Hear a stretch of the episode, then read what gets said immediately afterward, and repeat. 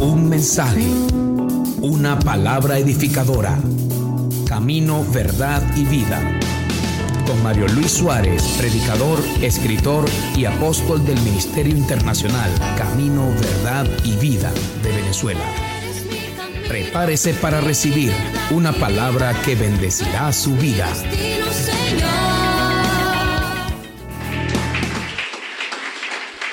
El misterioso vuelo de la paloma. Lucas capítulo 3 verso 22 dice, y descendió el Espíritu Santo sobre él en forma corporal.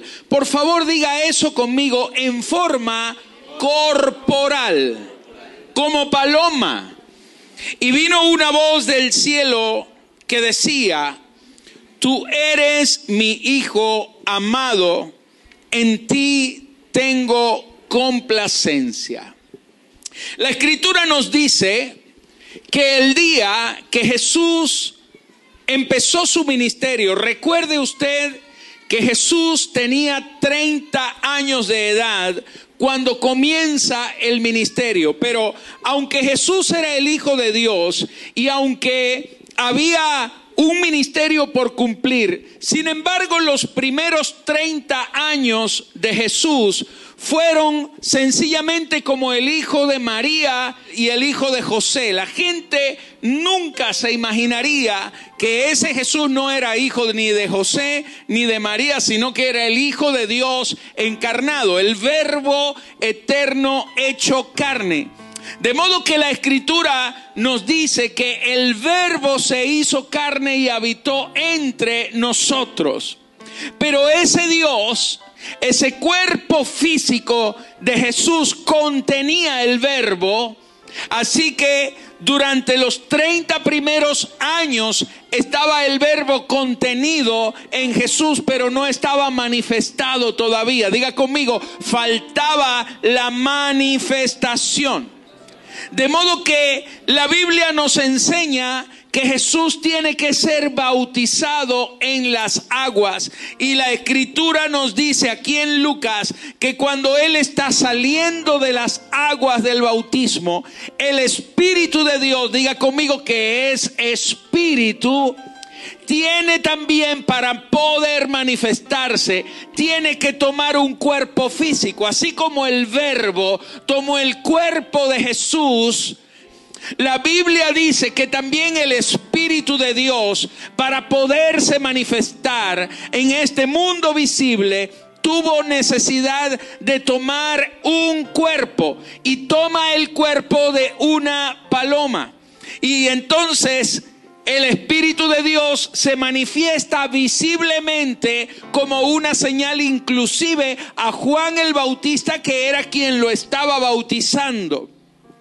Entonces la gran pregunta en esta hora es por qué el Espíritu de Dios decide incorporarse en una paloma, así como el verbo decide incorporarse en la persona de Jesús. ¿Por qué entonces el Espíritu Santo se incorpora en la forma de un ave, de una paloma? Y es que Dios siempre ha utilizado las figuras de su creación para manifestarse. Así muestra el carácter divino a través del carácter de aquellos animales. Por eso usted puede ver que en Juan capítulo 1, Juan capítulo 1, verso 29, el siguiente día vio Juan a Jesús que venía a él. ¿Quién era Jesús? Jesús era, por fuera era Jesús, pero por dentro era el Hijo de Dios, el verbo eterno de Dios. Amén.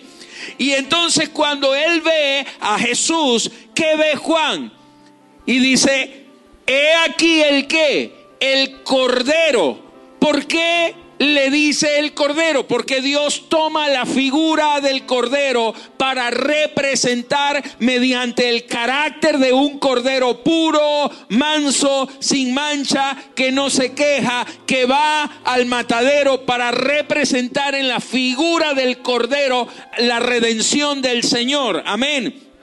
Por eso él dice, vi, vino a Jesús que venía él y él dijo, he aquí el cordero pero en el versículo 32, Tres versículos más adelante, el mismo Juan también ve otra cosa. No solo ve al Cordero, sino que también Juan dio testimonio diciendo, yo vi al Espíritu que descendía del cielo como una paloma y permaneció sobre él. Aleluya. Ahora, porque Dios toma la figura, porque el Espíritu de Dios toma la figura de una paloma, porque la paloma es el ave más sensible de todas las aves que han sido creadas sobre la tierra. No hay un ave más sensible que la paloma. Ahora bien, cada vez que nosotros vamos a ver al Espíritu Santo en la Escritura, lo vamos a ver desde el principio en la misma forma de la paloma. Una paloma que viaja, una paloma que tiene un vuelo, un misterioso vuelo. Diga conmigo el misterioso vuelo de la paloma. En Génesis 1, 2, usted puede ver la paloma, el vuelo misterioso de la paloma, del Espíritu Santo. Dice, verso 1, en el principio creó Dios los cielos y la tierra. Verso 2, y la tierra estaba desordenada y vacía y las tinieblas estaban sobre la faz del abismo. Y el Espíritu de Dios, ahí está el Espíritu Santo, pero dice que el Espíritu de Dios se movía sobre la faz de las aguas. Déjeme aclararle este versículo. Lo primero que usted tiene que entender es que todo lo que Dios hace lo hace perfecto. Dios no hace nada a medias. Dios no hace nada mal hecho. Por eso cuando en el principio creó Dios los cielos y la tierra, Dios hizo todo perfecto. Pero en el versículo 2, entre el verso 1 y el verso 2 hay un problema. Entre el verso 1 y el verso 2 hay algo que la Biblia no nos dice, pero que no nos los dice aquí en este punto, pero nos los deja por entendido. Sin embargo, podemos deducir de otras partes de la misma escritura lo que ocurrió entre el versículo 1 y 2 del libro de Génesis en el primer capítulo. Porque aunque Dios creó en el principio los cielos y la tierra, ¿cómo cree usted que Dios los creó? Dios los creó perfecto. Dios lo creó bueno. Ahora mírese usted mismo, usted es creación de Dios, usted es una obra de arte de Dios. Amén. Usted es perfecto de los pies a la cabeza. No estoy hablando de su físico, estoy hablando del propósito de Dios contigo. Estoy hablando de lo que Dios ha hecho contigo. Así que dígale al que está a su lado, mírame bien porque soy una obra de arte. Ahora escuche esto. En el principio creó Dios los cielos y la tierra, pero mira lo que dice el verso 2, que la tierra estaba como desordenada y vacía. Dios no la creó así. Lo que pasa es que entre el verso 1 y el verso 2, la Biblia no nos los dice en este punto, pero en otras partes de la misma escritura nos dice que hubo un problema en el cielo. Diga conmigo, hubo un problema en el cielo. En el cielo hubo una rebelión. Un ángel llamado Lucero que se revela contra Dios y se vuelve un demonio, se convierte en un demonio, aparece el pecado en la creación angelical, aparece la rebeldía. Dios echa a Satanás a la tierra ¿Y qué hizo el diablo? Empezó a voltear las cosas, echó a perder esto, tiró aquello. Y entonces la tierra que Dios creó perfecta, en el original no dice y la tierra estaba, en el original dice y la tierra llegó a estar. Porque Dios no la creó ni desordenada ni vacía. Entonces dice, y las tinieblas estaban sobre la faz del abismo, porque las tinieblas eran el mismo diablo, era su atmósfera. Lo cierto es que cuando Dios ve que la tierra está en un caos, que la tierra que él había creado perfecta, cuando Dios la ve en ese estado de desorden y de tinieblas, ¿qué es lo que Dios hace? Dios envía al Espíritu Santo. ¿Por qué no envió a Cristo? Porque no hacía falta. Solamente el mismo Espíritu de Dios vino y empezó a manifestarse sobre las aguas, sobre las aguas. Y dice, y el Espíritu de Dios se movía sobre la faz de las aguas. Aquí cuando la Biblia habla de que el Espíritu de Dios se movía, en el original la palabra moverse tiene dos significados poderosos. Escuche, el primer significado es revolotear. revolotear, estaba sobrevolando las aguas del caos. Aleluya. Pero el segundo significado de la palabra moverse, cuando dice que el Espíritu de Dios se movía, no solo es el que estaba revoloteando, sino que estaba empollando. Así es el significado de la palabra original. De modo que lo que estaba haciendo el Espíritu Santo era empollando algo nuevo, era empollando una nueva creación sobre lo que Dios ya había hecho y el diablo había desordenado. Entonces hubo un acto de re creación, porque todo lo que el Espíritu Santo estaba haciendo era reordenando lo que ya Dios en el principio había hecho. Exactamente eso es lo que sucede con usted. Usted fue creado por Dios, el hombre fue creado por Dios, pero el pecado vino a revolver todo en nosotros. El pecado vino a revolver todo, pero cuando nosotros recibimos a Cristo en nuestro corazón, Él envía al Espíritu Santo porque la Escritura dice que nosotros hemos sido regenerados. Diga conmigo, regenerados. El nuevo nacimiento es por el Espíritu Santo. El Espíritu Santo viene a tu vida a revolotear sobre el caos, sobre todas las tinieblas que estaban sobre ti, a quitar las tinieblas y a traer la vida de Dios, a traer la vida, porque el Espíritu Santo es el que está realmente viviendo dentro de usted. Aleluya. Y Él viene a volver a ser una nueva creación. Usted ha sido regenerado por el Espíritu de Dios. Aleluya. Podemos ver que la obra del Espíritu Santo, mis amados, es empollar, es gestar. ¿Qué sucede cuando está empollando? Se está gestando vida. Se está gestando una nueva vida. Cuando el Espíritu Santo viene a ti es porque en ti se está gestando la vida de Cristo Jesús. Aleluya. Alguien tiene que decir gloria a Dios. Ahora en Génesis capítulo 8 sigue el misterioso vuelo de la paloma. Diga el misterioso vuelo. La paloma que volaba sobre Génesis 1, 1 y 2 ya no hizo más falta. Dios creó, hizo una recreación, una reordenación, los cielos, la luz, separó las aguas de lo seco, etcétera, etcétera. Y pone al hombre. El hombre peca. Y entonces aparece una situación sine qua non sin igual. Y Dios decide exterminar la maldad a través de un diluvio. Amén. A través del diluvio. Y envía Dios el diluvio y levanta a Noé para que Noé con su casa se salven en un arca. Si recuerdan, no voy a entrar en esos detalles. Dura 40 días lloviendo y luego de que terminó de llover durante 40 días y 40 noches, las aguas subieron tan alto que dice la Biblia que cubrieron todas las montañas de la tierra.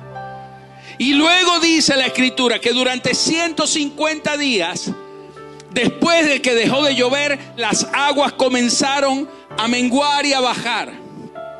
Entonces, en Génesis 8, versículo 8 hasta el 12, Noé no sabía cómo estaba lo de afuera. Él sabía que dentro del arca estaba todo bien, pero afuera ¿qué había? Diga conmigo, un caos. ¿Producido por qué? Por el mismo pecado que fue juzgado. Ahora, dice Génesis 8:8 envió también de sí una paloma. Diga conmigo, el misterioso vuelo de la paloma. Envió una paloma para ver si las aguas se habían retirado de sobre la faz de la tierra. Usted puede ver otra vez la paloma revoloteando sobre las aguas. Y entonces dice, y no halló la paloma donde sentar la planta de su pie. Y volvió a él al arca. Entonces la paloma sale del arca y revolotea sobre las aguas y se da cuenta de que no hay nada seco. Y la palomita volvió otra vez al arca a Noé. Entonces dice aquí que él extendió su mano y tomándola la hizo entrar consigo en el arca. Verso 10. Esperó aún otros siete días y volvió a enviar la paloma fuera del arca. Verso 11. Y la paloma volvió a él a la hora de la tarde. La paloma volvió a la hora de la tarde. Y aquí traía que una hoja de olivo en el pico. Y entendió Noé que las aguas se habían retirado de sobre la tierra. Pero la paloma volvió otra vez a él. ¿Me está entendiendo esto? Ahora, esperó verso 12 y esperó aún otros siete días y envió otra vez el misterioso vuelo de la paloma. La paloma fue otra vez enviada y esta vez, la cual dice aquí, no volvió ya más a él. Entonces, para resumírselo, está el arca, están las aguas, está el caos. Verso 8, la paloma fue enviada y la paloma revoloteaba sobre la faz de las aguas igual que en el principio, porque la paloma es tipo del Espíritu Santo. Todo el caos que se había creado con el diluvio, estaba allí la paloma repitiendo su misterioso vuelo, tratando con la obra de Dios sobre el pecado y haciendo todas las cosas como Dios la había planeado. Verso 9 la paloma vuelve otra vez a Dios, a Noé en este caso. Es cuando el Espíritu de Dios fue enviado a revolotear sobre las aguas, volvió otra vez. El Espíritu Santo no se quedó en la tierra. El Espíritu Santo fue enviado, empolló la vida y volvió otra vez a Dios. Verso 10, la paloma siete días después, diga conmigo siete días después. ¿Cuánto duró la creación? Siete días. Es decir, cuando la Biblia nos está hablando de siete días, hay un significado espiritual, hay un cumplimiento de tiempos. Diga conmigo, hay un cumplimiento de tiempos, hay un cambio entre el día 1 y el día 7. Hay una creación, pero el día séptimo es el reposo. Aleluya. Entonces, a los siete días dice que Él vuelve a enviar la paloma. ¿Y sabe dónde llegó esta paloma esta vez? Esta paloma dice que volvió a él con una rama de olivo a la hora de la tarde. Dice que volvió a la hora de la tarde. Présteme atención acá. Esta paloma es tipo del Espíritu Santo porque así como fue enviada la paloma en Génesis 1.1, ahora aquí lo acabamos de leer en Lucas, que la paloma fue enviada otra vez sobre las aguas cuando Jesús estaba saliendo de las aguas. Y dice que la paloma se posó sobre Jesús, dice Lucas. Y Juan da testimonio de que él la vio. Y Juan vio al Espíritu en forma de paloma. Pero el Espíritu Santo no vino sobre toda la tierra. De manera que el único que tenía el Espíritu Santo en ese momento era quién? Era Cristo. Nadie más tenía el Espíritu Santo. Por eso la paloma volvió con la rama de olivo, porque Cristo es el renuevo de Isaí. Él es el retoño de la raíz de Isaí. Él es el renuevo de Dios. En la paloma el Espíritu Santo, Cristo el olivo. Y allí está la figura del Espíritu de Dios que volvía otra vez al arca no se había quedado sobre la tierra. Pero luego dice que esa paloma volvió a la hora de la tarde, porque la hora de la tarde comienza a la hora undécima, cuando nace la iglesia, cuando Cristo muere, cuando Cristo resucita. Señores, cuando cambia la ley por la gracia, entró la hora undécima. Usted y yo no somos de las primeras horas del día, somos de la hora undécima. La hora undécima comenzó con la obra de Cristo en la cruz, aleluya. La hora de la tarde, Jesús murió en la hora de la tarde. El Espíritu Santo con la rama de olivo volvió al arca. Cuando Cristo murió, el Espíritu Santo volvió en la hora de la tarde. Cuando Cristo murió allí en la cruz, ya no había dónde más estar el Espíritu Santo. Así que Él vuelve con la rama de olivo a Dios. Pero dice la escritura que esperó aún otros siete días. Porque desde el día que Jesús muere hasta el día que el Espíritu Santo viene, ¿sabe cuántos días transcurrieron? Diga conmigo 50 días. Cuente 7 por 7, 49, 7 días multiplicado por siete, o sea, una semana de días duró para volver el Espíritu Santo. Dice que esperó siete días más. Envió la paloma. Pero cuando la paloma volvió, señores, no volvió más. ¿Por qué? Porque cuando el Espíritu Santo fue enviado por tercera vez, la primera en Génesis para arreglar el desastre hecho por las tinieblas. La segunda para venir a bautizar a Cristo y dar testimonio de que era el Mesías. Pero la tercera para tomar cuerpo en la iglesia que es el cuerpo de Cristo. Para quedarse dentro de usted. Por eso no volvió porque ahora el misterioso vuelo de la paloma encontró ya un lugar en la tierra para quedarse. Por eso el Espíritu Santo no ha vuelto a Dios.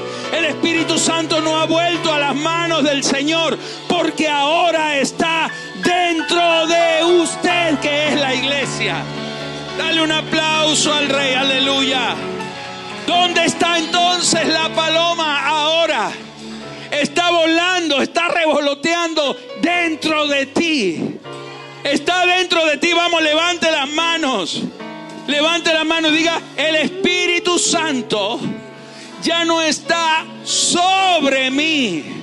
Él vino sobre las aguas. Después vino y Juan dio testimonio y dijo, yo lo vi que vino en forma de paloma y vino sobre Cristo. Pero ya el Espíritu Santo no está en forma de paloma y ya no está sobre Cristo. Ahora el Espíritu Santo vino como viento recio, como fuego y ahora está dentro de ti. Oh, gloria a su nombre. Gracias Señor, gracias Cristo. Dígale gracias por tu Espíritu Santo que ahora mora dentro de mí está dentro de nosotros, ya no vuelve a Dios, ya no vuelve más. Diga, ya no vuelve más. Ya encontró un lugar donde reposar. Ya encontró un lugar en la tierra donde quedarse. Se quedó dentro de la iglesia. Dentro de ti, amado. Entonces, ¿dónde está ahora esa paloma? El misterioso vuelo de la paloma. Primera de Corintios 6, del 19 al 20 dice, o ignoráis que vuestro cuerpo es templo del Espíritu Santo, el cual está, no dice sobre, no dice con, no dice alrededor, ya está en ti. Y dice aquí la palabra, el cual está en vosotros el cual tenéis de Dios. ¿Quién lo mandó? Dios. Lo mandó. Y que no sois vuestros. Ay, dile al que está a tu lado. No te perteneces. No tienes el poder de tomar decisiones propias porque no eres tu propio dueño, no te perteneces. Verso 20, porque habéis sido comprados por precio. Glorificad pues a Dios en vuestro cuerpo y en vuestro espíritu, los cuales son de Dios. No nos pertenecemos, fuimos comprados por Él. Porque ahora el Espíritu Santo, cuando tú fuiste comprado, no dejó la habitación Dios deshabitada. La habitación que Él compró, tu cuerpo, tu vida, Él la vino a habitar y a poseer como dueño, pero mandó al Espíritu Santo para que hiciera morada dentro de ti. El Espíritu Santo no es una fuerza que viene sobre ti. El Espíritu Santo no es un poder que viene a visitarte de vez en cuando cuando estás de buen humor y buscando a Dios. El Espíritu Santo es el que mora, el que vive. No es una fuerza, no es algo inmaterial. Es la persona, la tercera persona de la Trinidad que se manifestó igual en el principio aleluya, el verbo estaba con Dios y el Espíritu se estaba moviendo sobre la faz. Ahí estaba la Trinidad. En el día que Jesús fue bautizado, el Hijo, ya el verbo incorporado, estaba en el Jordán. El Espíritu Santo vino como paloma y Dios abrió los cielos y desde allá dijo, este es mi Hijo en quien tengo complacencia. Ahora esa misma Trinidad, Dios está sentado en el trono en el cielo, Jesucristo está a la diestra del Padre y el Espíritu de Dios Dios está morando en la posesión que eres tú, Él es tu dueño, Él está dentro de ti, aleluya, no nos pertenecemos. Señores, porque usted recuerde que el Espíritu Santo cuando tenía la rama del olivo, ¿a qué hora llegó? A la hora de la tarde, porque ya se estaba acabando el día. Diga conmigo, ya se estaba acabando el día. Los tiempos del Señor, desde que Cristo fue crucificado y resucitado, comenzó los tiempos finales. Estamos en la última parte de los tiempos finales. No sé a cuánto tiempo, pero es algo muy breve, muy corto, de la segunda venida de Cristo sobre la tierra. La hora de la tarde comenzó cuando Cristo fue crucificado y resucitado. Y luego, a los 50 días, vino el Espíritu Santo a quedarse definitivamente a morar en la iglesia, que es el cuerpo de Cristo y que es el templo del Espíritu, que es usted, porque estamos en la última etapa de los últimos tiempos. Y cuando usted lee Romanos 8, 22 dice, porque sabemos que toda la creación gime a una, toda la creación Todas las cosas creadas, ya esta tierra no aguanta más, no aguanta más el pecado, no aguanta más la disolución, no aguanta más la rebeldía. Toda la creación gime a una y están con dolores de parto. Señores, el Espíritu Santo ha estado empollando algo. Está a punto de ocurrir un nuevo nacimiento, un parto. La creación está con dolores de parto. Dentro de poco tiempo, falta poco tiempo para que ocurra ese parto. ¿Cuál es ese parto? La segunda venida de Jesucristo. Aleluya. Por eso la creación gime.